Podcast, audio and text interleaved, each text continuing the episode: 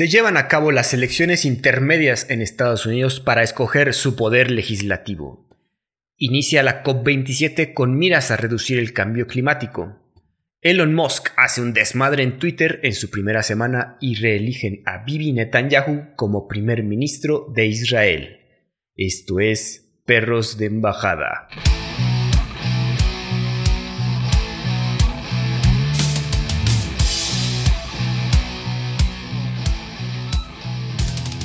¿Qué tal amigos? Bienvenidos nuevamente. Yo soy Andrés Rojas, también conocido como Chad, y me acompaña mi confitrión y perro del alma, Santiago del Castillo. ¿Cómo te encuentras esta noche ya, Santi? Porque ya llegó el horario de verano. Digo, de invierno. ¿Qué onda, mi Chad? Aquí molesto con el, el, tráfico de la Ciudad de México y los malditos manifestantes que yo no sé a quién se le ocurre. Joden a todo el mundo menos a los que deberían de joder. bueno, también es que estás en la... Bueno, que aquí también apenas hubo una manifestación que se cerraron varios, pero no, tú vives en la capital de las manifestaciones y no dejan de ver por todos lados, la verdad. Pero bueno, Santi, ¿cómo ves si iniciamos con lo que está sucediendo en estos momentos? Fíjense que son, es día de elecciones para el, los Estados Unidos.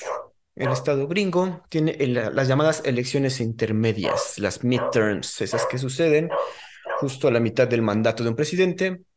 Y en este caso están, bueno, eligiendo todos los estados Aquí tenemos los datos, los 435 escaños de la Cámara de Representantes. Están escogiendo 35 de los 100 escaños del Senado, de los cuales se trata de 34 escaños habituales, más una elección especial para cubrir los cuatro años que le quedan al senador James Inhofe de Oklahoma, quien decidió retirarse el señor, ya estaba viejito.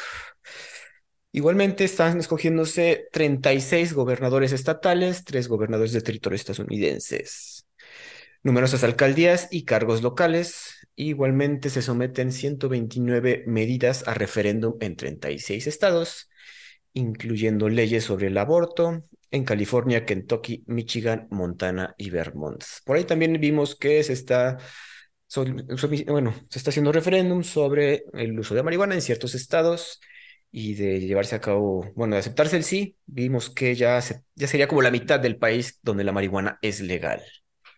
¿Cómo ves, Santi? Ya por fin vamos a cambiar de, ¿cómo se, dice? Vamos a ser ya republicanos, que tendría que ser como lo común, ¿no? Que si está un, presidente demócrata, el, como todo el Congreso y toda la Cámara de Representantes tiende a cambiarse a republicano. Pues, no necesariamente, pero, pero sí es este, sobre todo cuando le está yendo mal a los presidentes, ¿no? Pero, a ver, a mí, a mí este tema me fascina, las elecciones gringas son súper interesantes.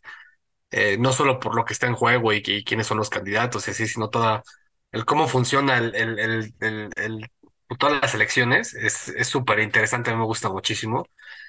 Y además, pues estamos viendo la, la realidad de una democracia que es 100% bipartidista. Es la, la dictadura del, de los demócratas y del GOP, ¿no? El GOP, para los que no sepan, así se le llama el Partido Republicano, es el Grand Old Party. y así es el, el, el, acrónimo, ¿no? Pero a, mí me interesa muchísimo y me gusta muchísimo siempre leer sobre este tema y, enterarme de cómo, cómo funcionan y este, qué hay en juego, porque además un poco lo, lo, lo que quieren hacer aquí en México con la reforma electoral es un poco similar, digo, un poco similar, muy lejano de la realidad, pero la, idea nace de esto de, hacerlo como, como, como si fueran referéndums sobre temas eh, que le importan a la población de cada estado, ¿no? Este tema, por ejemplo, que hablas de la marihuana, pues lo pueden ver esto que lo decida la gente, ¿no? Eh, obviamente en Estados Unidos lo hacen bien y está bien hecho, eh, no como las porquerías que quieren hacer acá, ¿verdad? Pero, pero la realidad es que es muy interesante todo el tema. Vamos a explicar más o menos cómo está dividido este asunto. Fíjense que el Senado y la Cámara de Representantes constituyen lo que se les llama las cámaras altas y bajas del Congreso, lo cual es el poder legislativo del gobierno federal y es el responsable de elaborar las leyes. El mandato de los miembros de la Cámara de Representantes dura dos años y el de los senadores, cuyos mandatos son escalonados, son de seis años. Cada estado, en este caso Estados Unidos cuenta con 50, está representado por dos senadores, lo que implica un total de 100, obviamente. En la actualidad, el Senado está dividido en partes iguales, 50 demócratas, incluidos dos independientes, Angus King y el abuelito de todos, Bernie Sanders, que es el, por lo general se alinean con los demócratas, y 50 republicanos, mientras que la Cámara cuenta actualmente con 221 demócratas y 212 republicanos y dos vacantes que lamentablemente fallecieron recientemente. Podemos ver que en la Cámara están más que nada los demócratas, sin embargo, los republicanos también está bastante pues, parejo, ¿no? Digo, y ahorita Santi me compartió la, la liga de Google, el análisis que se está haciendo. ¿Tú también ya lo estás viendo ahí en Google, Santi? Sí, estoy viendo aquí el US Senate, US House Governor, este, por ejemplo, del gobernador. Ya ganó en el GOP en Florida, en Atlanta y en Tennessee. Y lo que está sorprendente es que lleva la ventaja Beto O'Rourke en Texas, que es demócrata, digo, llevan el 15% de, los ballots, pero eh, a veces es el estado más rojo de, de, de Estados Unidos, son súper rojos. Ciertamente. Eh, bueno, vaya, súper super republicanos, que es curioso porque casi todo el mundo siempre representa rojo a la, a la izquierda, excepto en Estados Unidos. En Estados Unidos la roja es la, la derecha, ¿no? Sí, es que siempre hacen todo al revés, todo a su manera más que al revés. Y mm, y eso es en, en cuanto a, a, gobernadores, aparentemente pareciera ser que van a ser 11 gobernadores republicanos y 9 demócratas. Entonces, en términos de, de, elección para gobernador, le estaría ganando, eh, la estaría ganando en número los republicanos, pero eh, eh, lo que está perdiendo es eh, dos, dos, dos lugares a comparación de, de, cómo estaba conformado antes el GOP.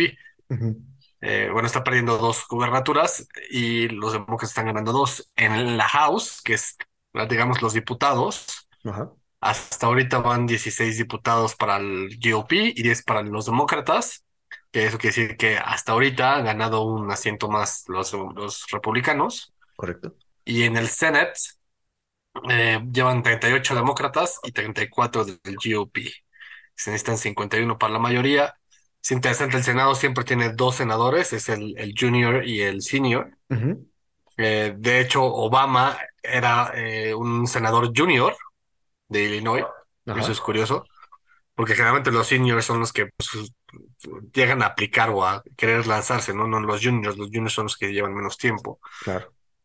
Y pues hasta ahorita va ganando, este, pues, en teoría van ganando los, el, el, los republicanos y aseguraron Oklahoma, Atlanta, South Carolina y Kentucky. Y hasta ahorita el, los demócratas solamente han asegurado Illinois, Vermont, uh -huh. Connecticut y Maryland. Ah, pues hay que ver cómo se termina de desarrollar, se pone interesante. Hay que Digo, al... son 50 estados y un distrito. Al momento que estén escuchando esto, yo creo que ya van a saber más o menos. Ahorita lo estamos viendo directo en vivo. Digo, ojalá fuera en vivo nuestro programa. Algún día quizás nos aventaremos algunas elecciones así en vivo para irlos comentando, estaría bueno. Y también hay que recordar que eh, la forma de votar en Estados Unidos es como diferente, ¿no? También, aparte de que hay el voto directo, hay el voto por correo, que es lo que también está en, en, se, se, debatía mucho con Trump, que Trump decía de que Ay, las elecciones no deberían ser por correo, porque no, porque obviamente los que más votan por correo son los demócratas. Entonces, tirándole así como que claro. a, la, a, a, este sistema. Y ahorita, pues, esos votos por lo general creo que hasta tienen leyes diferentes por estado. Los de los mailing votes o se votan luego, luego cuando llegan, depende del estado, o se votan hasta el, o se, o se leen hasta el final, dependiendo del estado. Entonces puede ir como un jump en el. Y también eh, eh, tiene toda una legislación bien interesante, por eso digo que me fascina la, las elecciones gringas, porque si hay un estado que está así su tendencia, digamos, no se lleva el, el 90% de los votos contados, si hay una muy clara tendencia de que llegan un candidato, esos votos en teoría no se leen, ni siquiera se ven. Ah. Solamente cuando son estados muy, muy competidos, generalmente es en los swing states, por ejemplo, el que todo el mundo conoce, Florida, -huh. es cuando definitivamente se tienen que ver esos y se tienen que, eh, que hacer ante el, el equivalencia en, de notario, ¿no? Okay. Eh, es, es, muy interesante todo el sistema legislativo, eh, que electivo, y lo que es interesante también es que acá no es de, de colegio electoral, como cuando es para presidente, ¿no? Eh, aquí sí, sí, es un tema más de una elección directa. Ah, correcto. Eh, de, de, que tu, tu voto sí vale por la persona por la que estás votando y no por el elector que va, que va a elegir, ¿no? Pues es muy, muy interesante. La verdad es que a mí este tema me fascina, se me hace súper interesante y es, es muy bueno. A mí se me hace una democracia muy funcional, a pesar de que es muy discriminatoria porque solamente te da dos opciones. Claro. Eh, hay, Por ejemplo, eh, actualmente en la Casa de Representantes, en los diputados, hay, eh, no es cierto, mentira, en la casa, en la Cámara de Senadores hay otros partidos que tienen dos asientos, pero solamente en la Cámara de Senadores. En la Cámara de Diputados no hay ninguno, son o demócratas o republicanos. De gobernadores todos son demócratas o republicanos y nunca, bueno, desde principios de, de, la, de, de este ¿Siglo? siglo, bueno, de, del siglo pasado, no ha habido otro presidente que no sea demócrata o republicano. En la historia de Estados Unidos ha habido presidentes, había un partido que se llamaba el Whig Party, Ah, que, este, que ese sí existió y tuvo presidentes.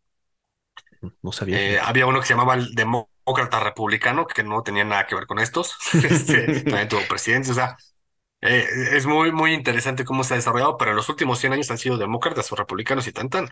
El que más se acercó creo que fue Ron Paul en la del 94 Ajá, ese sí es famoso. y, ajá, y, y creo que alcanzó, pues, no sé, como 30 votos electorales del colegio electoral, ¿no? Y todo el mundo dice que por eso George Bush papá perdió la elección contra Bill. Clinton, porque Ron Paul es, es medio republicano. De hecho, actualmente es republicano. Exacto. Está interesante sí, también. es- Los swing states como son, como dices, Florida, Arizona también, no. Eh, California, bueno, California en general ya, ya no es tanto un swing state, eh, Antes era muchísimo más, pero puede ser Florida, Illinois, em, Estado pendular, ¿sí? no sé, principalmente los importantes, los que dan más votos electorales, pero que cambian muy seguido, ¿no? Porque luego hay, no sé, está, está de Wyoming, que tiene dos votos electorales, y Wyoming, pues, ¿a quién le importa, no? Este, dos votos electorales realmente no. Mira, aquí nos está marcando CNN, que hay que tomarlos eso, como un grado de, de sal, que los swing states para los midterms 2022 sería Arizona, Georgia, Michigan, Nevada, Pensilvania y Wisconsin. Ahí está. Ajá. Bueno, también varían, como dices, de, de- de elección a elección. De elección a elección, claro. La, la que siempre es la más famosa siempre es Florida, ¿no? Ah, esa sí, porque qué desmadre es Y, y esa es como casi, casi tradicional, de que si no son swing state, no, no tienen otra razón de existir. Está cabrón. Oye, ahorita que dices que Beto O'Rourke va ganando, yo no pensé, ¿eh? Fíjate que recientemente igual escuché un podcast llamado El Hilo de la gente de Radioambulante que estaba comentando que sí está muy debatido. O sea, que le echa ganas el señor, que aparte se, dice Beto O'Rourke, pero no tiene nada que ver de latino, según yo. Nada más se decidió ponerse así para tener, jalar más votos. Y pues, como que tiene muchos detractores por allá, a pesar de que se supone que es carismático. Sí, además, pues imagínate un gobernador demócrata en Texas, los tejanos se van a, se van a matar entre ellos por esto. Este, sí, esto sí es así, algo así como inédito, ¿no? Es el, el Texas es como el Estado de México para, para el PRI, ¿no? Es su último bastión, este, imbatible, y pareciera que, que puede ser. Yo honestamente no creo que gane. Este, digo, ya veremos mañana cómo amanece todo, ¿no? El, el Greg Abbott también, pues, la, la elección va a ser competida.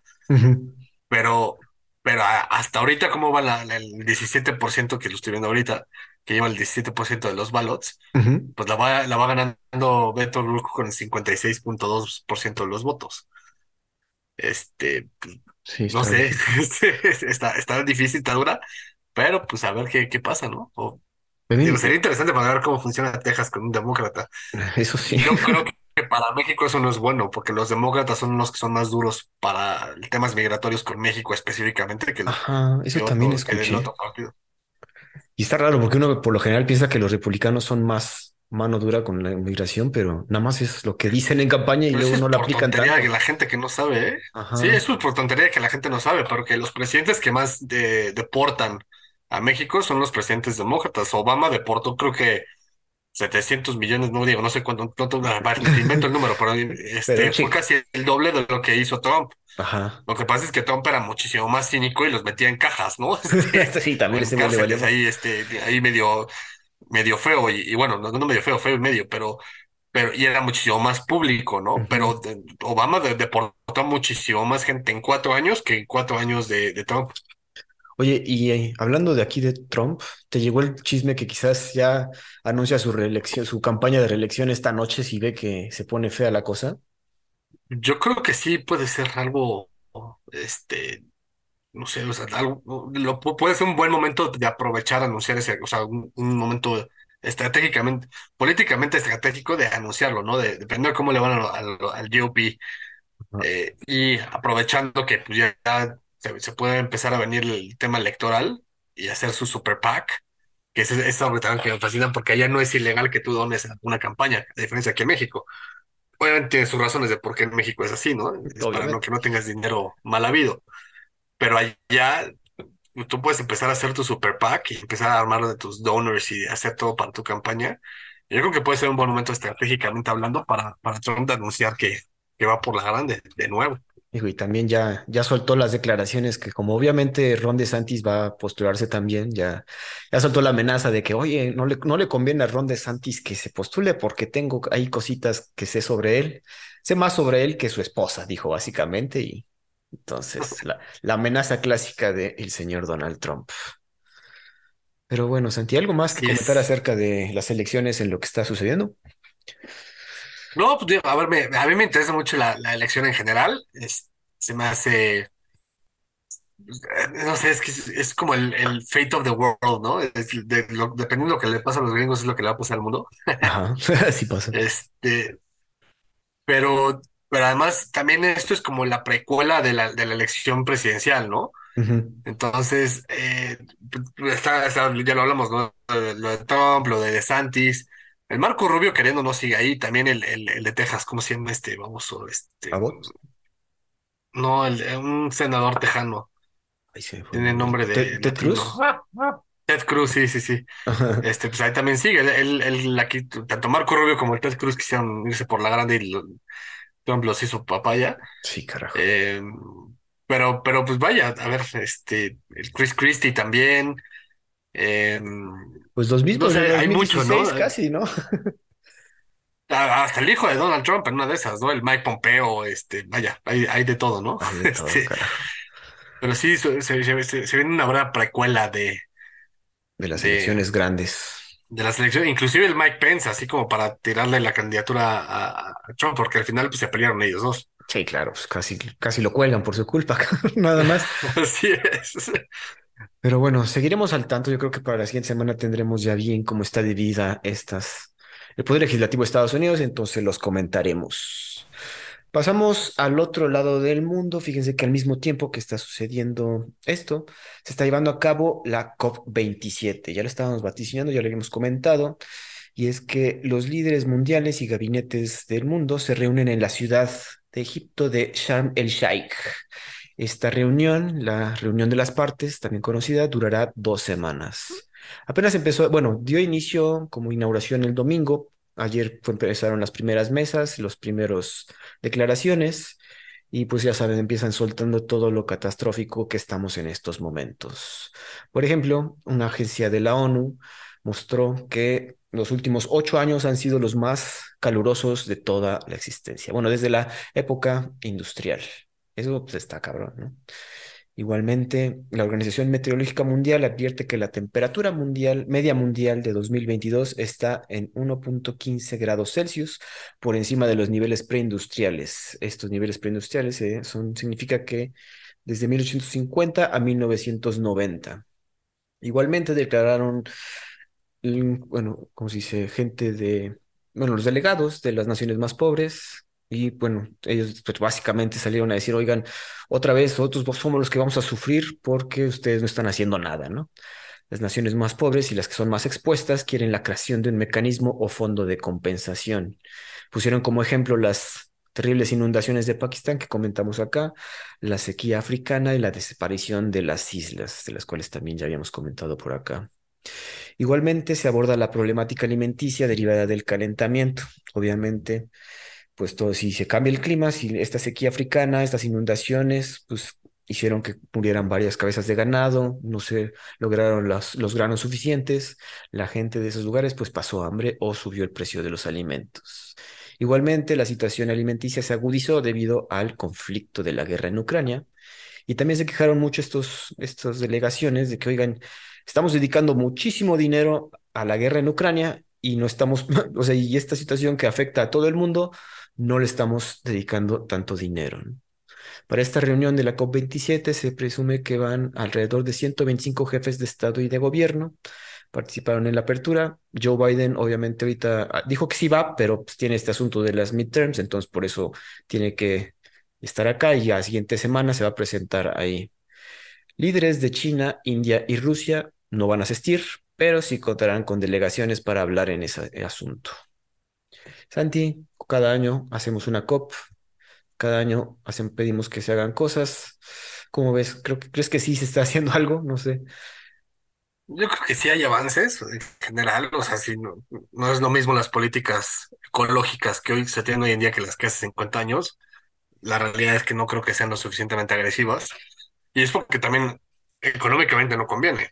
Y es lo que se quejan las naciones, en, ni siquiera las más pobres, las naciones en vías de desarrollo Ajá. son las que más le- les, quieren imponer sanciones, por ejemplo, de, de, de- o, o que se, se, se, acoplen a un acuerdo internacional de, digamos, disminución de emisiones de CO2 o la huella, la huella de carbono, etcétera. claro. Y las naciones en vías de desarrollo dicen, oye, pero yo estoy en este momento en el que tú estabas hace 50 años para que tú fueras potencia mundial hoy, y yo hoy que necesito de esto para dentro de cinco años ser potencia de una economía in- interesante, me estás limitando. Entonces se vuelve un status quo que no quieres cambiar más por el tema ecológico. Entonces, generalmente las naciones en vías de desarrollo son las más escépticas sobre el calentamiento global. Y además, curiosamente, son las naciones a las que hasta el momento no les afecta tanto el calentamiento global. Dígase Brasil, México, eh, vaya, países de ese estilo, ¿no? Corea, eh, etcétera.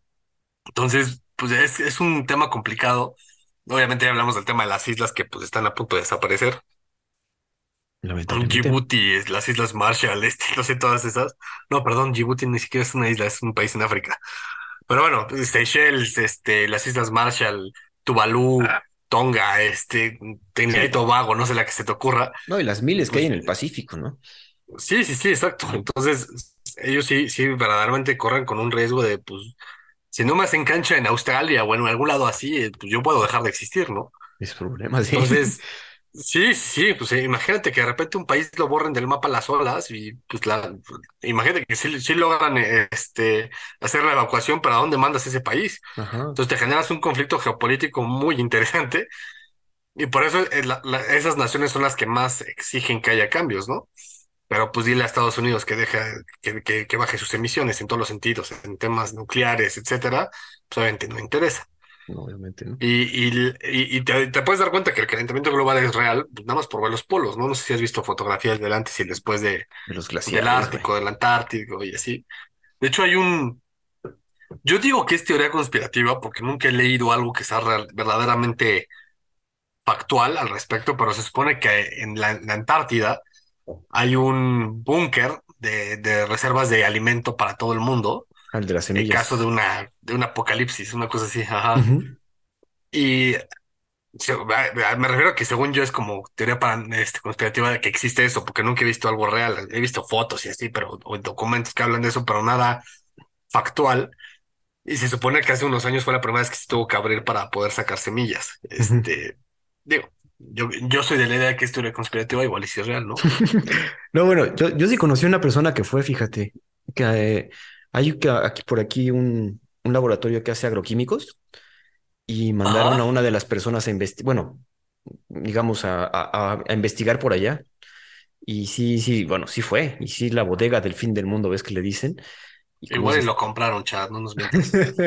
no, no, sí, digo, y, digo, no Él conozco al está dentro de la él, conspiración. es- estamos, de- estamos armando ahí un proyectito de asociaciones de, de, para mejora de alimentos. Todavía está en su etapa muy temprana, pero conocimos a este fulano. Bueno, me, me comentaron de este fulano que fue a investigar allá. Y sí, sí existe, Santi, está interesante también. Y digo, como dices, apenas tuvieron que sacar semillas porque están desapareciendo ciertas, ciertas especies. Y también tuvieron el problema que por la o sea, algo que no pensaron al momento de hacerla, o sea, la hicieron perfecta, ¿no? Para que se preservaran las semillas y no hubiera problemas. Sin embargo, con el calentamiento, con el calentamiento global se empezaron a derretir pues, más, más los hielos y se empezó a inundar, cabrón. Y eso no lo habían planeado, güey. O sea, planeaban que estuviera congelado todo el tiempo. Y eso fue una situación que de repente tuvieron que solucionar al momento, güey. Porque, oigan, se está inundando esto, ¿qué hacemos, güey? No, pues tráete las bombas y, a- Claro. y cubetas y a sacar agua, güey. No, pues sí, sí es, sí es un tema. Es, es, eh, Eh, a ver, yo creo que es algo realista. eh, o más, más realista, es algo real. En torno global existe. Creo que sí hay naciones que deben de hacer muchísimo al respecto y creo que las naciones que deben de hacer, al no, o sea, yo no creo que debe ser algo equitativo. Yo creo que las naciones que más aprovecharon de, de, de las emisiones de carbono y que más quemaron petróleo y que más deforestaron, y así son las que hoy tienen que reducir al máximo Claro. y que las naciones en vías de desarrollo, ahora sí que a la mala, reduzcan, pero no tanto como las, las grandes naciones, Ujú. y que las pequeñas naciones sí tengan el permiso, ahora sí que, que prácticamente total de, de poder explotar esas, que al final de cuentas también esas pequeñas naciones son, no usan, no dejan una huella de carbón tan amplia, ¿no? Tan alta. Y también es eso. Entonces, el, el, el, el chiste yo creo que debería ser, deja, deja a estas naciones, a los países más pobres, explotarlas a su máximo y que los países más poderosos que, y que tanto explotaron a- al, al planeta en otros años, se dediquen hoy a, a, a- a investigar y hacer eh, temas científicos para, para, para tener energías más renovables, energías más limpias y aprovechar de esas energías para enseñar a las naciones dentro de 20 años, 50 años, cómo usar esas, esas este, energías, ¿no? Eso es, 100% zapatero sus zapatos y como dices, no tiene que ser así es. equitativo, sino más bien, pues dependiendo la situación, no todos los países son Así es. El iguales, tema no es que las economías son que, como iguales. todos los años lo quieren hacer así. Sí, exacto. El tema es que como todos ellos lo quieren hacer así, lo quieren hacer, ok, si lo cortamos para todos, es para todos y por igual, ¿no? Y pues no es lo mismo la huella de carbono de Estados Unidos que la de Tuvalu. Exacto. Oye, viste, te, te, te mandé el video ahí de, de tu amigo Emmanuel Macron saludando y abrazando a Nicolás Maduro ahí. Maldito, convenenciero, Pues es infeliz. que Ahí que anda sí. con el Nicolás Maduro, ¿no? Ajá, ya, ya, le- ya está viendo que hay pasos en la azotea de que, oye, ni vamos a necesitar energéticos, ¿no? ¿Quién tiene energéticos? Creo que una, Sí, sí, sí. un lugar por ahí del Caribe que, que está medio... Sí, Maduro se frotó las manos, dijo de aquí, aquí hago mi caja chica, infeliz. Vamos a ver qué pasa ahí, porque creo que, digo, y también ya he hablado con, creo que también ahorita sacaron otro video con John Kerry, también saludándolo y abrazándolo, y bien ameno.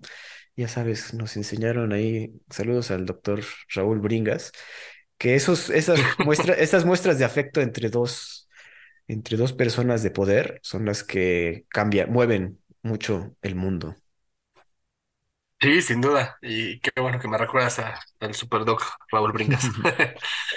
Pero sí, a ver, y, y además el, el del video que me mandaste el comentario que le hace Maduro así del continente se está, se está componiendo, haciendo referencia a las elecciones por completo, la, el, cómo ha sido arrasante la victoria de la izquierda radical en, en, en Latinoamérica, ¿no? Entonces sí, es malditos, malditos, van al infierno a todos ellos.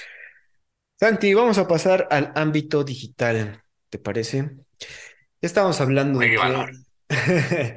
de que el señor multimillonario Elon Musk ya compró Twitter por fin, ya llegó a sus oficinas, ya llegó a hacer lo que quiera y sin embargo, pues está hecho un desmadre ahorita Twitter. En, una semana de trabajo ya le han tirado bastantes, bueno, bastante mierda. La verdad, perdonen nuestras palabras, pero llegó y de entrada despide a altos ejecutivos, ¿no? Entre ellos al CEO, Parag Agrawal, al CFO, Ned Sigal, a la encargada legal, Vijaya Gath, al encargado de marketing y al encargado de los del advertising. Entonces, de entrada, los altos ejecutivos, vámonos. Igualmente, se llevó al 50% de los trabajadores, alrededor de 3.700 despidos. Entre las patas también se lleva Twitter México. Aquí, saludos a toda la gente si no escucha de Twitter México, una lástima. Sí, pobres güeyes, cara. Sí, güey, ni sabían, ni, ni sabían qué pedo. Sin embargo, Sí, sí, sí. algunos de los que fueron despedidos demandaron por no cumplir con la ley que exige que sean 60 días de antelación antes del despido. Entonces, pues ya, ya tienen ahí un problemita este señor. Igualmente, Twitter al ver, bueno, no, ahorita los que se quedaron de Twitter, porque aparte llegó Elon Musk y se trajo algunos ingenieros de Tesla y vamos a arreglar todo otra vez. Se dieron cuenta que hay gente que sí sabía hacer las cosas y le entre los que despidieron, entonces le dijeron, oigan, ¿qué tal si, si regresan para ver si nos echan la mano un poquito? Entonces van a ver recontratar otra vez de manera, no sé, rara. Igualmente, el señor Musk dijo que planea recortar un, un billón, un, ¿cómo sería? Mil millones en costos de infraestructura. Esto incluye servidores, pues, oficinas y todo el asunto. Y lo que quiere principalmente el señor, no sé, no sé si tú estés de acuerdo, Santi, es que busca que Twitter sea el lugar de la libertad de expresión, que es lo principal, como la plaza central, es su visión de Elon Musk. ¿Cómo ves? Ah, es un tema muy complejo. eh, A mí me, bueno, para empezar, no es que ya lo haya comprado, es que ya por fin ya se mudó y ya hizo todo, o sea, ya tomó poder, ¿no? Tomó, digamos que tomó posesión de su compra. Em, a ver, eh, por ejemplo, un ejemplo muy, muy específico, cuando corrió la niña esta, la, la de legal, la que se encargaba de censurar ciertas cosas, yo creo que está bien, o sea, eh, eh, es un poco con lo que, que había en este movimiento hace un par de años que se llamaba Free Internet que es que el, el Internet debe ser libre, ¿no? ¿Quién va a ser el juez que determine qué se puede y qué no se puede decir, Cierto. ¿no? Entonces, esa parte creo que está bien, eh, porque, y, y la realidad es que había mucho de cancel culture que, que, que estaba haciendo, eh, pues que estaba tomando secuestradas las redes y la opinión pública en general, ¿no? Entonces, esa parte yo, yo siempre voy a ser en contra de la cancel culture y de todos estos babosos que se les ocurre que si a ti te ofende, todo te ofende. Y entonces, como todo me ofende, ya ya na- nada está bien, ¿no? Y tienes que censurarlo y tienes, eso es una madre y eso es libertinaje de opinión y es limitación, limitación a la li- libertad, la realidad. Eh, la parte del, de, por ejemplo, lo que está cobrando 8 dólares para, para la palomita azul, eso se me hace genial. Es lo mejor idea que se puede escuchar, este, porque, a ver. Es un negocio y él lo maneja como a él se le antoja. Si no te gusta, no te, no estés aquí, cabrón. O sea, esta es mi empresa y esta es mi plataforma. Si no te gusta, lárgate. Así de e- fácil. Esa es la situación. Y, y eso de los checks, pues para las, los que son artistoides o los artistas, pero principalmente los influencers, a mí se me hace genial, que aunque te cueste algo, güey. O sea, esos güeyes se dedicaron a hacer dinero a base de estupideces y tenían su palomita azul y les daban dinero por esa palomita azul y ellos no gastaban un clavo, ¿no? Como lo me, me caía gordísimo cuando este, salía un influencer que, oye, voy a ir a tu restaurante, ¿qué me das para promocionarte? Pues nada, cabrón, paga tu cuenta y si no, no vengas, güey. Sí. Que bueno, sí, como dices, a Entonces, los influencers sí fueron los que más me pusieron el grito en el cielo con esto de cobrar 8 dólares, pero pues sí, eres claro, y además como, son ocho dólares, güey. No sé qué chingados, su- como si no les sobrara eso, ¿no? No y Ahora, si eres como el a- tema de alguien la... famoso en serio, pues sí no te duele cobrar, digo, pagar los 8 dólares. Dices, bueno, pues con tal de Sí, que esté supuesto, verificado, ¿para qué, para qué la quieres, güey? Si no, si no eres alguien así de famoso, ¿para qué la quieres? pues como que es O sea, a mí para, no me interesa tener mi palomita sola en Twitter, güey. O sea, yo no soy ni influencer ni planeo serlo. ajá, eh, y, y a mí no me interesa en lo más mínimo tener mi palomita azul, ¿no? Este, y, y- y si en algún punto llegas a tener diez mil millones de seguidores o algo así, los 8 dólares al mes no me costaría ni un güey. O sea, la realidad, yo digo, ojalá algún día llegue a tener esa cantidad de dinero, ¿verdad? Pero, pero, pero, no, qué, qué, qué, jalada, ¿no? Y luego hay cosas como lo del N-word y ajá, opinión. que son, tiene dos, o sea, son dos caras de la moneda, según yo, ¿no? O sea, como estás dando amplia libertad para externar tu opinión, pues caes en este libertinaje de que la gente ya puede usar el N-word.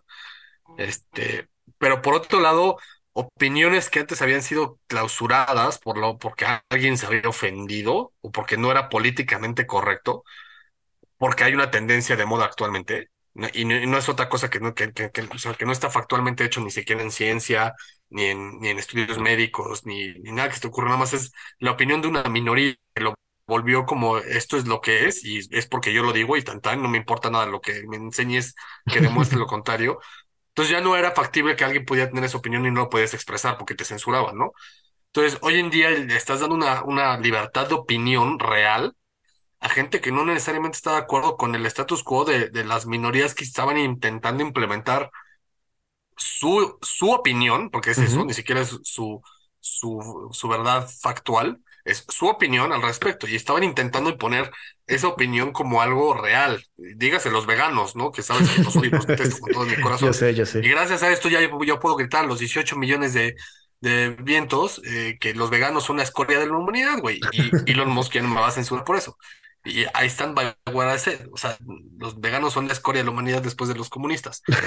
Nada peor un comunista vegano. Bueno, o sea, Este, yo, yo sí estoy de acuerdo que sí, a- los altos mandos y la censura dentro de Twitter, por un lado, se fue por el movimiento progresista muy cabrón. Digo, sí, censuraron a bastantes personas que obviamente tiraban hacia el, hacia el lado derecho. Por ejemplo, el- tu compadre Jordan Peterson, ese güey fue sacado de Twitter por exponer ahí sus ideas. Otra persona, el- ¿cómo se llama este fulano que apenas sacó un documental? El Matt Walsh, creo que lo ubicas. que ajá. ese güey también fue corrido de Twitter, que obviamente, pues sí, sí, Quizás no había tanta imparcialidad como esperábamos de una red social que se dice todo el mundo puede hablar, ¿no? Digo, también aquí la situación es que también, mm, también hay gente muy desvariada dentro de la, los que quieren expresar su opinión. Como dices, del uso de la N-word, aquí tenemos el dato que luego, luego que tomó posesión Elon Musk, aumentó 500% el uso de la N-word en 12 horas. Sin embargo, esas cuentas que usaron tanto, tanto en este racial slur, pues fueron canceladas, ¿no? Entonces, sí, sí estoy de acuerdo que, a ver, como dices, ya, ya, ya es dueño, ya no es pública la empresa, ya puede hacer lo que quiera, ya quiere cobrar ocho 8 dólares al mes para usar sus blue checks, está bien. Igualmente, es- esas decisiones, pues co- co- le cobraron a las plataformas, dicen que perdió 877 mil usuarios, que para empezar, Twitter no es la, plata, la, la red social más grande, o sea, hay más grandes, este, siguen habiendo más grandes. Y también otro, otra situación es que compañías como GM, General Motors, Volkswagen, Audi y Pfizer decidieron retirar publicidad dentro de la plataforma, ¿no? Y bueno, aparte va una semana, digo, no es, no es nada, ¿no? Digo, es apenas está viendo cómo se maneja el coche, básicamente, ¿no?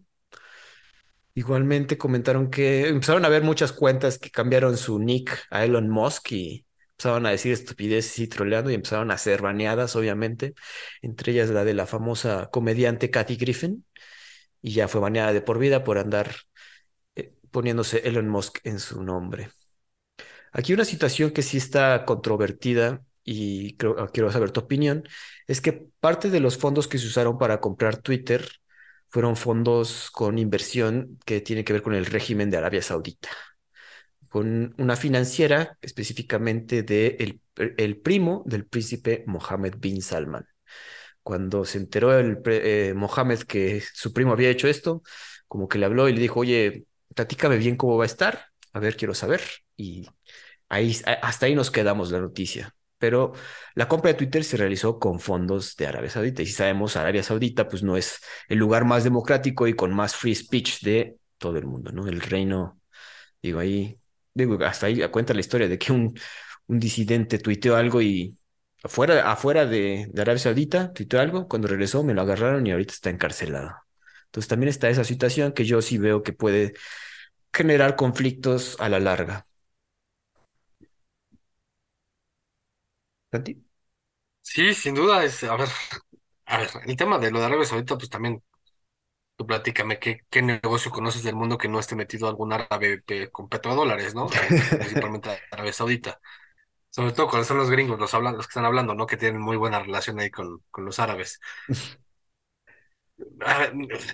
No sé, o sea, el, el Elon Musk se supone que es, es sudafricano con nacionalidad estadounidense y pareciera que no es tan, o sea, que, que cuando te, cuando te pide dinero y que, y que usa dinero de alguien más, generalmente no, no se, no se casa con la idea de alguien más, al menos de eso es lo que aparenta. De ahí a las de, de ahí a la realidad, pues es otra historia, ¿no? Es, es, es, quién sabe, habría que estar muy metido en ese mundo para saber cómo se manejan esas cosas. Em, no sé, o sea, a mí, yo, yo veo lo de, lo de Elon Musk. El, güey no, no- yo no lo admiro tanto como, como mucha gente lo admiraba hace mucho. Yo creo que y hoy en día cada vez gana menos seguidores. Pero a mí nunca me, nunca me fue tan. De hecho, lo platicamos alguna vez. Yo, pues, a mí me, me gustaba muchísimo más la visión del, de, del, del, del The Virgin, ¿cómo se llama? Este. Ahí se me fue el pinche también nombre. El, ah, el Brandon, Ay, Branson. Carston, ¿no? Ah, ¿Cómo Branson. era?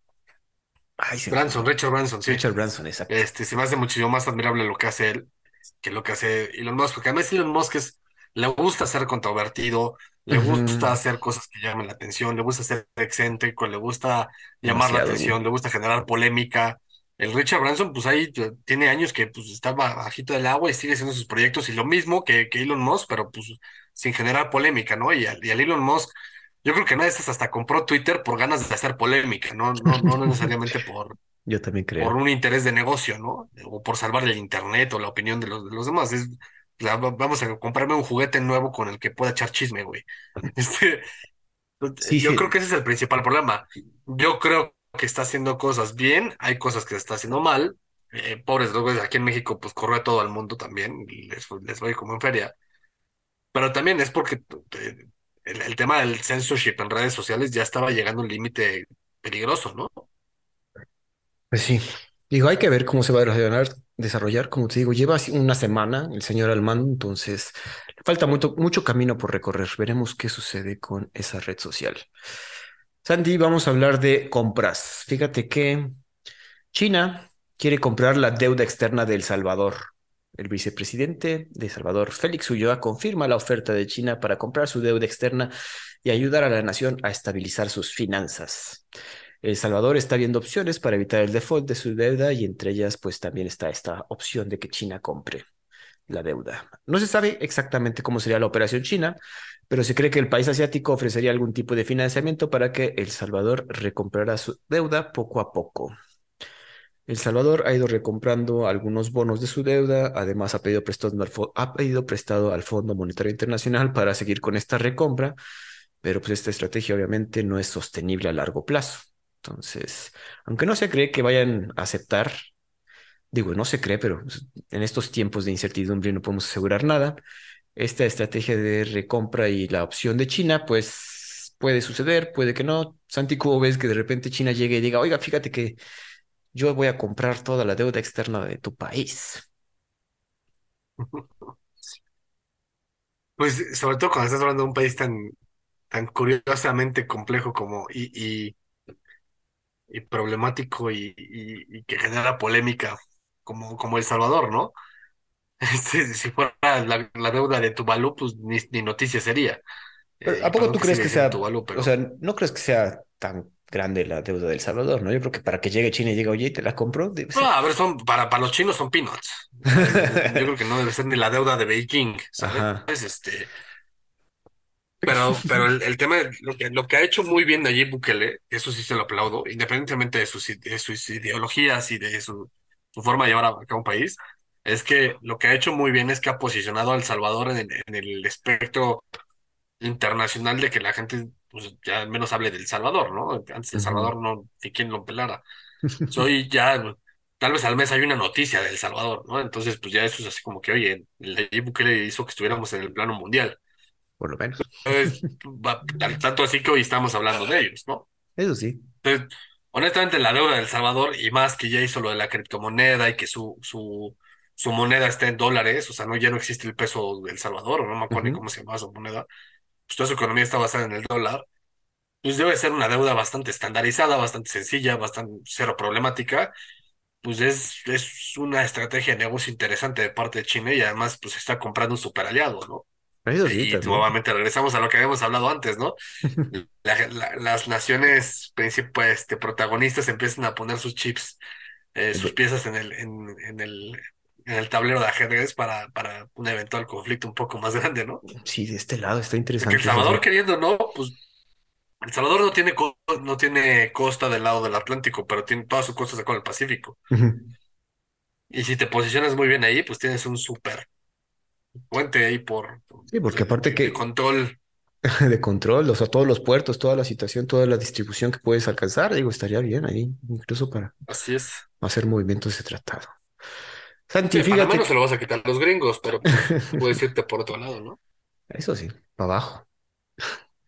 Santi, la ONU predice que para el 15 de noviembre, o sea, dentro de siete días, será el día de los ocho mil millones. Y es que ese día vamos a llegar a ser en este mundo, la población mundial llega a los ocho mil millones. Tardamos 12 años de pasar de 7 a ocho mil millones y, de acuerdo con estimaciones, tardaremos 15 años en alcanzar los 9. Este incremento poblacional se debe al aumento en la expectativa de vida, mejora de los servicios de salud pública, nutrición, higiene y los niveles de fertilidad en ciertos países. ¿Cuáles países? Pues con los que tienen que mayor población, obviamente. China, India, Indonesia y Pakistán. También comentan que India superará a China como el país con más población para 2023. Y es que China se vio rezagado por su política de un solo hijo que estuvo establecida de 1980 a 2016. Y siempre escuchamos, ¿no? Por ahí que ya somos muchos aquí en el mundo, que la sobrepoblación y todo esto. ¿Tú qué dices? ¿Sí estamos sobrepoblados? ¿Ya estamos llegando a los 8 mil millones? Mm, digo, Yo creo que sí estamos sobrepoblados. No, bueno, no, no sé. Mi opinión sobre la, la- el tamaño de la población es que estamos cerca, o sea, bueno, muy, muy cerca de estar en exceso sobrepoblados. Ahorita creo que estamos sobrepoblados, pero en un, en un nivel sostenible. Eh, y, y, ¿por qué pienso esto? Porque todavía hay muchísimo espacio en el planeta. No quiere decir que, que debamos llegar a ese límite en el, que- en el hacer, no sé cómo, no sé, ¿te acuerdas en, en las películas de Star Wars que hay un planeta que se llama Coruscant, que toda la, todo el planeta es una gran ciudad? Ajá. Eh, No, yo no creo que debamos llegar a ese, ese, ese límite. Pero a ver, todavía hay muchísima parte que está despoblada, ¿no? Este, que va desde desierto hasta las partes este, completamente nevadas.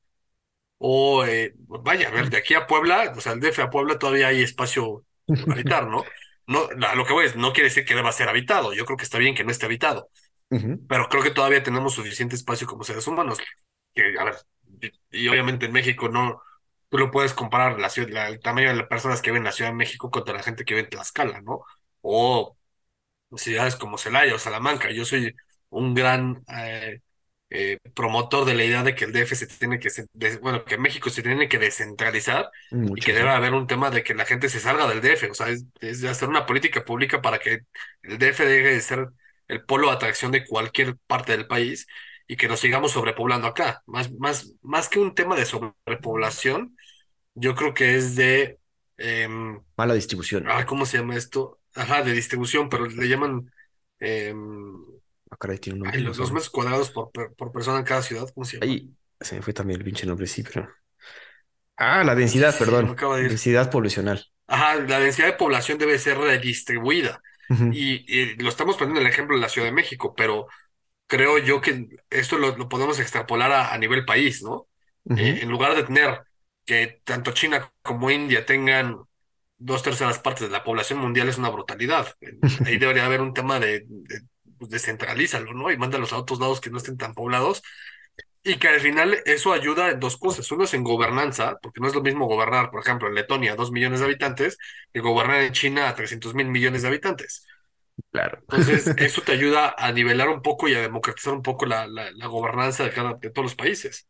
Digo, pero ahí también la situación Obviamente, es la distribución de recursos, ¿no? Digo, ahí estamos viendo ahorita que estamos sufriendo en cuanto a comida y distribución de granos por cuestiones geopolíticas, obviamente, no es como que eh, el planeta no pueda proveernos de la comida, pero sí, sí es un tema aparte, digo, va de la mano, pero la distribución poblacional tiene que ir de la mano de la distribución de los recursos.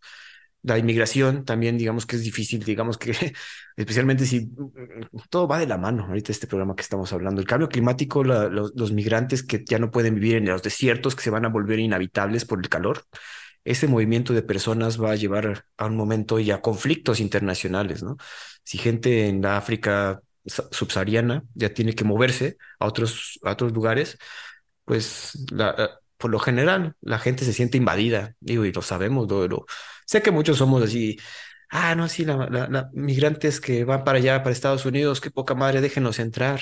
Cuando vienen aquí nuestros compadres, nuestros paisanos de Nicaragua o El Salvador, de que estábamos hablando, pues ya, los tiramos y no, queremos que se regresen a su país, ¿no?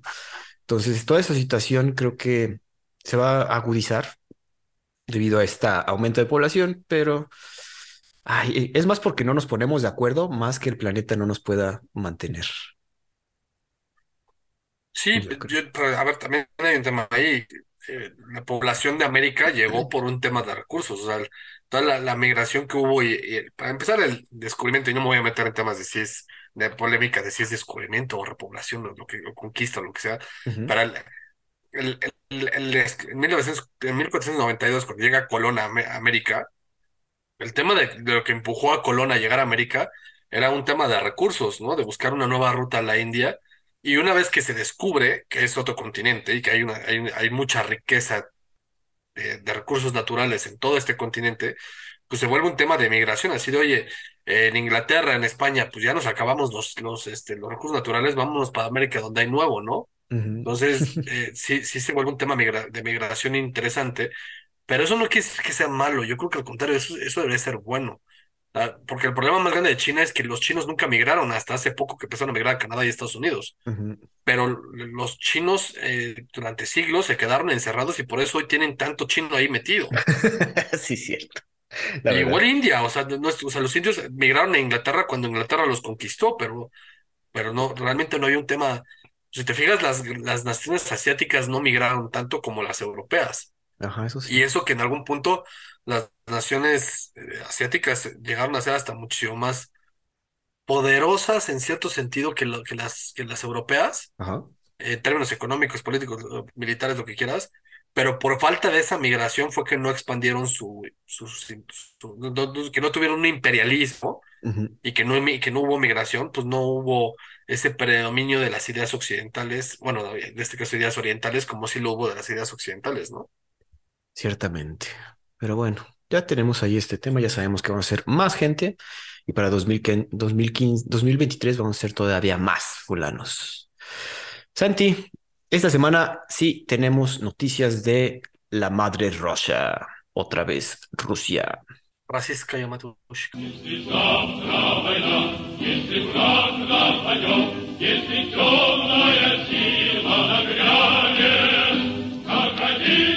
Son varias noticias, nada realmente destacable. Tenemos aquí varias pequeñas noticias. Por ejemplo, un oligarca ruso admite que sí hubo inferencia rusa en las elecciones de Estados Unidos. O sea, no. Bien sabíamos que era verdad. El señor Yevgeny Prigozhin, yo creo que es Prigozhin, me va a decir si sí o no. Un ruso oligarca que en sí en sí no tiene nada que ver con, con el gobierno, pero es compadre de, de Putin. Dijo que sí, sí hubo, sí hubo interferencia rusa en las elecciones de Estados Unidos, específicamente las de 2016, como bien sabemos. Digo, la interferencia rusa puede ser desde atacar sus servidores que están ligados a las elecciones, a toda la situación de Facebook y, por ejemplo, lo de Cambridge Analytica, ¿no? Entonces, el señor dijo, ¿saben qué? Sí lo hicimos. En Estado, Estados Unidos dijeron, ya sabíamos, güey, la verdad. Qué bueno que lo dijiste, pero ya sabíamos. Por otro lado, Santi, fíjate que se dan los datos de que 75.930 soldados rusos han muerto en la guerra con Ucrania. Incluso en un solo día fueron ultimados cerca de 490. Du- pues, números rudos, ¿no? Digo, setenta y cinco mil soldados está cabrón. Sí, pues es una ciudad de Tlaxcala, menos. No seas cabrón, güey, pero sí, o sea, datos duros, interesantes que no han, no han hecho que Putin cambie de opinión. Sigue con la idea de arrasar Ucrania. Bueno, pues a ver qué sucede. Igualmente, entre estos soldados rusos muertos, más de 500 prisioneros rusos que fueron reclutados casi casi a la fuerza han muerto en esta guerra. Mm, Otra vez, situaciones feas. Igualmente, Irán admite que sí vendió drones a Rusia antes de la invasión de Ucrania. Entonces dijo, oigan, pues yo no sabía para qué los iba a usar, pero sí se los vendí. Santi, ¿alguna opinión sobre estas noticias? Algo que sí ya sabías, que Rusia sí interfirió en las elecciones. Pues es, es como el secreto a voces, ¿no? Que todo el mundo sabía eso. Eh, Sí, cierto. no, o sea, ah, como que lo único que nos faltaba era, era la confirmación, pero también eso puede ser perfectamente un, un, un señuelo, ¿no? Eh, no necesariamente porque ese güey lo diga, pues es porque pasó. Este, hay, hay muchas cosas ahí de por medio que no necesariamente son como, la, como alguien las pueda decir. Em, vaya, creo que el, tema ruso lo hemos comentado muchísimas veces y, me gusta mucho hablar de Rusia. Eh, de la interferencia, pues eh, también lo hemos platicado. El tema de los hackers rusos, pues es como que cuando hablas de hacker, todo el mundo piensa en Rusia, luego, luego, ¿no? 100%. De, de lo, de, de lo de los muertos, pues es, es un número brutal, pero no se acerca ni siquiera a las, a la- a la- a las cifras de muertos de otras guerras. Hablan, a ver, nada más búscate el dato de cuántos esta- militares estadounidenses murieron en Afganistán o en Irak. Y eso fue hace 20 años, ¿no? O sea, menos de 20 años. Creo que Trump fue el que sacó a los soldados de Afganistán. Pero creo que no se Eh, Es, acercan, güey. O sea, creo que de ahí fueron como no, 20 mil. O sea, no, yo creo que va por ahí, ¿eh? y es que, güey, fueron, el dato, fueron pero 20 años de, de guerra también. Aquí estamos hablando de nueve meses de guerra y ya perdieron a 75. Sí está, pues, de temerse, güey. sí, sin duda, pero también, ver, Ucrania no era Afganistán. Esa es la diferencia, ¿no? Eh, pues mira, aquí estoy leyendo, en Afganistán 20 años de guerra con el terror. Y, 70 y mil, habla de que, Bueno, estoy viendo hasta eh, septiembre de 2021. Ah, no, pero más de 70 mil afganos y pakistaníes civiles, civiles, güey, murieron como resultado de la guerra. Ay, no sé, cualquier número es horrible, güey, pero ahorita sí nos debe sonar como que el hecho de que nueve meses de guerra hayan perdido tanta gente. También, como dices, la guerra no es lo mismo en Afganistán que en, con, ar- con armas dadas por el ejército gringo, ¿no? Sí, sí, sí. A ver, por ejemplo, 2.2 millones de afganos desplazados, ¿no? Ah, Este, eso creo también. que esa es la población de Ucrania. Bueno, no, Ucrania tenía como 50 millones, pero dices, de este, o sea, Letonia. es, es- es un mundial de gente, güey. De antes, la, la población de Letonia, güey. Es, es- es- eso es un mundo de gente. Y 75 mil personas muertas, sí es un número alto, sobre todo pensando que todo el mundo decía eso Rusia y, y- y va a aniquilar a Ucrania en dos meses. Eh, Este es un golpe de realidad para los rusos, ¿no? Es- Eso sí es un para los rusos y para el mundo, ¿no? E- e- Ese sí puede ser un buen tancazo para Putin de que él quería hacer notar que Rusia estaba lista para los tancazos y, y tal vez lo que le está demostrando al mundo es que no necesariamente era así, ¿no? Ahora, lo de los 500 prisioneros reclutados para la guerra han muerto en Ucrania, eso pues es un poco para los dos bandos. Lo que pasa es que aquí yo sí veo mucha tendencia sobre las noticias que llegan a México en general, em, de- obviamente apoyando a Ucrania, ¿no? Entonces, allí hay, he visto hasta en, en lugares de noticias rusas, que tampoco es que sean lo más confi- confiable del mundo, que también prisioneros ucranianos pues se, se cambian de bando, ¿no? O que ciudadanos ucranianos se, se ponen del bando ruso. A ver, obviamente la- las- los lugares de noticias rusas son súper tendenciosos, pero eso no quiere decir que no haya pasado. Ajá. O que, o que, o sea, que tal vez los números estén inflados, pero que sí haya números, ¿no? Eh, Sí. lo de Irán, pues también lo hablamos hace rato, ¿no? Y creo que hubo un par de podcasts atrás que decían, no, pues yo estoy vendiendo este, drones y yo estoy no, con Turquía, ¿no? Que decía que estaba vendiendo algo, armas, y, y decía, no, pues yo estoy vendiendo cosas legalmente, a mí no me importa cómo las usan, pues sí, pues es lo mismo, ¿no? Es, estoy vendiendo algo con todo mi derecho del mundo y pues a mí no me importa cómo los usen, creo. Eso sí. También ya no lo pu- pude poner acá, pero creo que volvieron a pedir para negociaciones de paz. Tu compadre Zelensky mandó como que los, los puntos que requiere para hacer un unas negociaciones de paz con Rusia y en un principio en sus tratados, bueno, en sus, en sus. Sus peticiones era que Putin no fuera presidente. Para, para el día de hoy ya quitó esa, esa cláusula, obviamente, porque eso no va a pasar. Entonces parece ser que ya está relajado un poquito Zelensky para que pueda haber negociaciones de paz. Digo, es lo que más esperamos todos, es lo que queremos todos para que termine este conflicto que no ha ayudado a nadie. Bueno, más que a los que hacen armas, cabrón. Esos güeyes han de estar en la bonanza completa, güey. Así es. Santi, yo creo que como última noticia nos vamos a ir a Israel, al Estado sionista de Israel. Bueno, pero no es sionista todavía, pero va para allá. Fíjate No, que pues sí es sionista, así nació. el ex primer ministro Benjamin Bibi Netanyahu regresa al poder en Israel. Se llevaron a cabo recientemente las elecciones que confirman que cuenta con los apoyos de, los, de sus socios, los ultraderechistas y los ultraortodoxos, para recuperar el poder. Su partido, el partido de Bibi, alcanza 64 diputados junto con el Partido Sionista Religioso, los ultras, digo, los, los ultraortodoxos con 14 escaños, los ultra-shas con 11 escaños y otro partido, Judaísmo Unido del Torá, con 7 escaños. Entonces aquí sí se pusieron de acuerdo todos los de la derecha y vamos a juntarnos, vamos a tomar otra vez el poder. Este bloque de derechistas está en reuniones para formar un nuevo gabinete. El actual bloque del, del el bloque actual del primer ministro Yair Lapid obtuvo 51 escaños.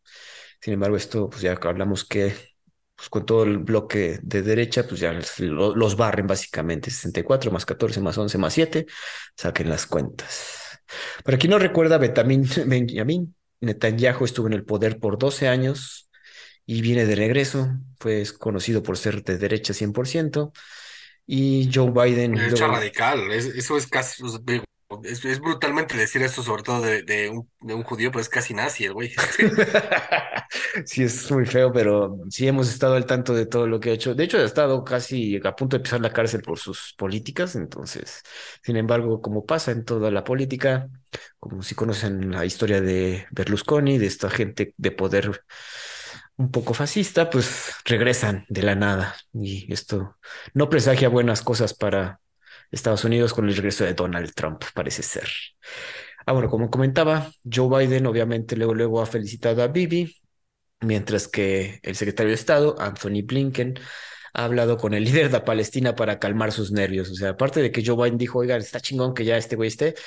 Por otro lado está Anthony Blinken diciéndole a los palestinos de, güey, ya, ya vimos qué pasó, pues hay que, eh, ni modo, Israel tenemos que apoyarlo porque pues hay consecuencias históricas que seguimos pagando. Entonces, perdón amigos. Se espera que Bibi pueda controlar a sus socios más extremistas, pero pues, puede suceder lo contrario, ¿no? Que, que Israel se vuelva otra vez, no otra vez, bueno, más autoritario que la última vez que estuvo en el poder.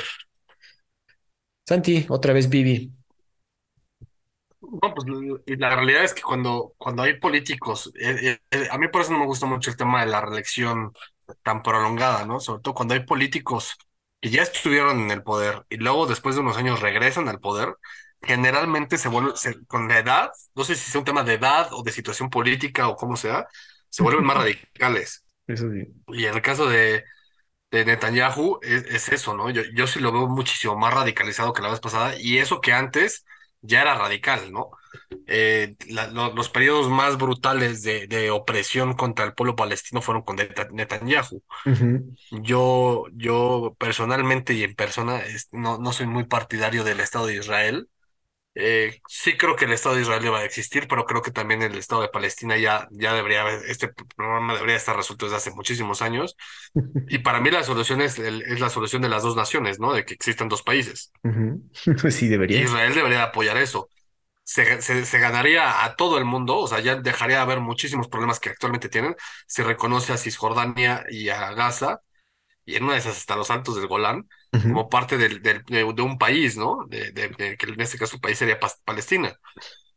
Eh, yo creo que con Netanyahu el poder está más cerca que, que- que lejos de lograrse. Y, y lo que me preocupa es que Netanyahu sí es uno de los que hablan de, de, de- bueno, de los que son partidarios muy asiduos a, a la, a la colonización de territorios palestinos, De dejar eh, en, digas, asentamientos. en la Franja de Gaza y en, y en Cisjordania, ¿no? Claro. Entonces, creo que sí es, es muy complejo la situación. Em, Y pues por eso el, el, el Blinken está terminando hablando con los palestinos así de, oye, este, pues, no, te me emociones de, o sea, emociones a la mala, sino no, no te me pongas nerviosito porque ganó este güey, porque pues obviamente queremos estar un poco de su lado, pero eh, pues saben que Israel es nuestro super aliado ahí en Medio Oriente, ¿no? Entonces, hay un libro de, de, de Jimmy Carter, que Jimmy Carter fue presidente de, de Estados Unidos. Así, eh, no sé si ya lo había comentado, pero Porque sí. Jimmy Carter fue el mejor presidente para el mundo que ha tenido Estados Unidos, pero el peor presidente para Estados Unidos que ha tenido Estados Unidos. Sí, Y él fue un super aliado de, de Palestina. De hecho, escribe, hace 10 años escribió un libro que se llama Palestina, Pa- Paz, no Apartheid, y que habla de todo este tema, ¿no? Porque él sí fue, es, es actualmente un activista muy grande a favor de Palestina. Y, de, y él es el, que, el primero en reconocer que eh, Israel sí hace un sistema de, de apartheid en, en, en Palestina, ¿no? Y el principal promotor de esto es Netanyahu, aunque no lo, no lo plantea así, ¿no? Por eso yo digo que, que, que Netanyahu es súper irónico, porque Netanyahu es el típico judío que es nazi. O sea, es así de irónico. Pero sí, es, es tan derechista y tan radical y tan extremista que es, es un nazi. O sea, es cuando, cuando los comunistas en Latinoamérica te hablan del nazismo, lo único que tienen que voltear a ver es, es a este tipo para entender lo que es el nazismo. Este güey sí es súper racista, súper eh, de segregación, de que nosotros estamos aquí porque el pueblo de Dios, o sea, somos el pueblo de Dios y Dios nos eligió. O sea, si, si es un tema muy, muy radicalizado y además religioso. Es, y eso lo hace muy, muy complejo de lidiar con, ¿no? Y peligroso, como dices. Digo, aquí también la situación es que viene de regreso otra vez y viene eh, eh, el hecho de que también lo hayan intentado, bueno, lo desbancaron, viene con ganas de venganza el señor. Ahorita se juntó y juntó a todos, bueno, convenció a todo el bloque de, de derecha. Y, digo, aquí el artículo que leí comentaba que se juntó con gente más ultraderechista que él, como dices, es muy poca, pero pues juntó todo un bloque importante, entonces las políticas que pueden lograr específicamente contra Palestina, pues van a estar muy intensas. Ay, Dios, bueno, Sí, y, y- se, y se vienen temas, porque además, según, según la, la- la tradición judía, en estos próximos años hay, hay fechas muy importantes para ellos. Y, y cuando tienes un, un, digas, o sea, la realidad, digámoslo como lo que es, un nazi tan radical como él, Pues va a querer ponerse de paranoico y decir, nos van a atacar, y entonces él es el, el, primer partidario de decir, en lugar de que de esperarme a que me ataquen para defenderme, yo ataco primero. Ajá, 100%. Entonces, eh, este es de los que sí, sí le tira bombas a Palestina sin que Palestina haya hecho nada, con tal de, de, de, de, cal- de, bueno, de, prevenir ataques, ¿no? Cuando Sí, no necesariamente es que vaya a haber un ataque. Y a ver, tú busca en cualquier lado, eh, o sea, temas de brutalidad policíaca y militar de los israelíes hacia los palestinos, y es, es impresionante, hasta con menores de edad se meten. Es, es, a mí se me hace, es brutal, de verdad. Yo, yo, yo, yo no sé, o sea, si fuera policía del mundo, el primer juicio que haría sería contra esa parte de Israel, porque sí es, es, yo creo que es de los países que están en el status quo y están en el, en el, en el, pues no sé cómo, cómo decirlo, o sea, que con la aprobación de los gobiernos más po- poderosos del mundo, que es el estado más terrorista del mundo. O sea, yo lo a Israel sí lo podría comparar con un Corea del Norte, pero con la aprobación de los, de los poderosos, ¿no? No, y Obviamente porque además y tienen todo el dinero del mundo, súper armado, claro. Oye, pero también este Yair Lapid también no duró nada, el señor me lo, me lo votaron creo que al año. Estaba viendo que no duró nada y, y regresan. Creo Sí, que pero no. ya, ya, ya, Israel ya llevaba un par de años, y no, a ver, voy a decir algo hasta el aire, pero según yo eran como, no sé, digamos 10 años más o menos, con, con ministros tranquilos, o sea, que, que si bien sí son pro-Israel y sí son así anti-Palestina o lo, como lo quieras ver, no eran tan radicales, ¿no? Digamos que la, la, había un- una especie de paz, una calma, calmada eh, con, con, con Palestina de- en los últimos 10 años. Generalmente eran temas de, de, de construcciones en bloques este, tradicionalmente palestinos o de brutalidad policíaca o cosas así, pero nada ya tan abierto. Y yo creo que esto puede escalarse con, con Netanyahu, sí puede escalarse a lo que había sido cuando él estaba antes, muchísimo más radical de bombardeos y ya una guerra muchísimo más abierta y, y a, a ver, digámoslo como lo que es, Netanyahu lo que quiere es desaparecer a los palestinos de la faz de la tierra. Pues si se sí. extinguen los- la nación palestina, él sería el primero en celebrarlo, ¿no? Sí, la Y verdad. eso es real. De hecho, alguna vez dijo algo similar, no tan, no tan puntual como lo acabo de decir yo, pero sí dijo No, algo pero sí, yo sí he escuchado declaraciones de Netanyahu que sí, es de güey, tenemos que desaparecer estas ratas que viven al lado de nuestro, de nosotros porque somos el pueblo de Sí, Dios pues es y, o sea, sí, de forma despectiva y cruel, o 100%. No, estaba viendo los, el par de primer ministros que estuvo antes de, de que regresara. Fue Naftali Bennett, que estuvo de 2013, de 2015 a 2019, y luego entró Yair Lapid y ahorita viene de regreso Benjamin Netanyahu. Ay, además, eh, eso no quiere decir que no venga con, con sus, con sus escándalos. ¿eh? Netanyahu también tuvo escándalos, por- digo, por parte de eso, por eso lo tiraron, pero escándalos de corrupción, de, co- o sea, Ujú. económicos, de fraude, este, eh, abuso de autoridad, o sea, sí es, sí es una fichita el güey, ¿eh? Sí, sí, lo sé, sí, es de los, de los políticos que ya... Ah, que hace mucho ruido el cabrón. Pero bueno, Santi, Así tendremos que hablar más del señor, la verdad. Estuvimos un rato sin tanta noticia de él, vamos a tener que hablar más de él. Esperemos que se controle y controle a los que están en su lado. Santi, pues yo creo que eso sería Así todo. es. No sé qué quieras comentar algo antes de salirnos del aire.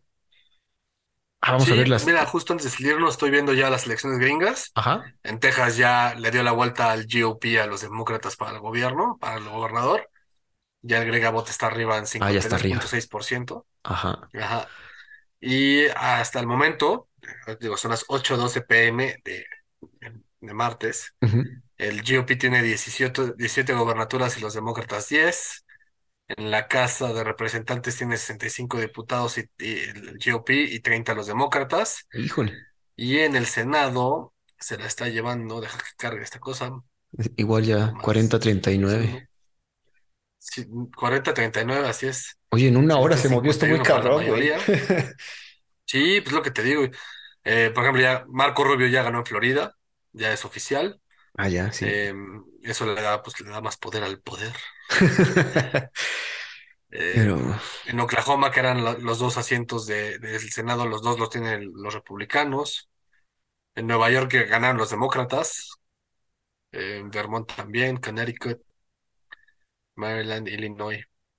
O sea, sí, está, está interesante cómo se está moviendo. Pero de acá, pues, de los gobernadores, pues es prácticamente rojo, con algunas excepciones azules, digámonos. Illinois, Massachusetts, Rhode Island. Este, vaya, Nueva York la va ganando el demócrata, pero, pero sí, bueno, sí, sí, parece que sí se la No, sí, sí, lleva. así, así se la llevó. Escrutado. Sí, no. Nueva York, Colorado, Michigan, Michigan está cerrada. Maine, no, Maine sí se la llevan los demócratas. Nuevo México Demócrata Sí, también parece ser. Oklahoma está sí, muy, ya, ya. está muy, está muy parejo, ¿eh? A ver qué pasa. Sí, yo, yo sería feliz. No, no me acuerdo si está el, el, el escaño de la AOC, del Alexandria Ocasio-Cortez. Si No sé. está, yo daría, o sea, daría toda mi fortuna porque esa vieja perdiera, güey. Tranquilo. Santi. Te cae La odio, güey, la odio. Salen no, sus es ¿cómo puedes ser comunista en un país como Estados Unidos? O sea, es- A ver, no, no sé si es tu banca. Pero bueno, Santi, haremos corajes la siguiente, harás corajes la siguiente semana. Entonces hablaremos de estas elecciones. Sin embargo, pues eso sería todo por este, en este podcast, amigos. Nos escuchamos la siguiente semana aquí en Los Perros de Embajada.